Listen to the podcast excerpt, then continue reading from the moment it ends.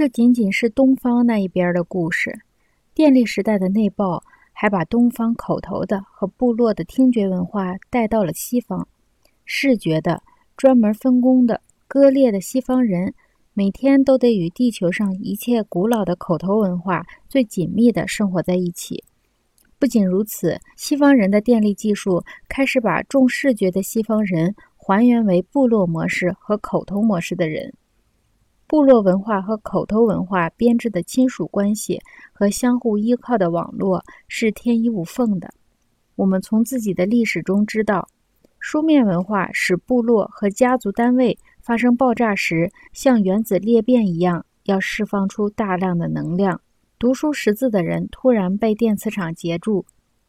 电力聚变或内爆，就产生社会能量和心理能量，正如欧洲共同体在新的压力中产生的能量。对于这种社会能量和心理能量，我们知道些什么呢？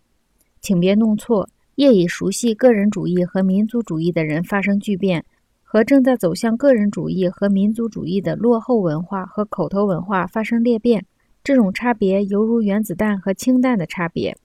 氢弹爆炸更猛烈，其威力远远超过原子弹，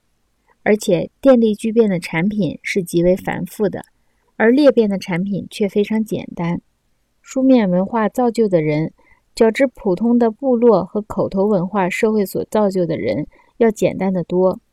因为被割裂的人所创造的是性质统一的西方世界，相反。组成口头文化社会的人，却不是由专门技术或鲜明标志区别开来的，而是由其独特的情绪混合体来识别的。重口头文化者，其内心世界的情绪错综复杂；讲究实际的西方人，为了效率和实用，其内心的复杂情绪早已销毁殆尽，受到压抑了。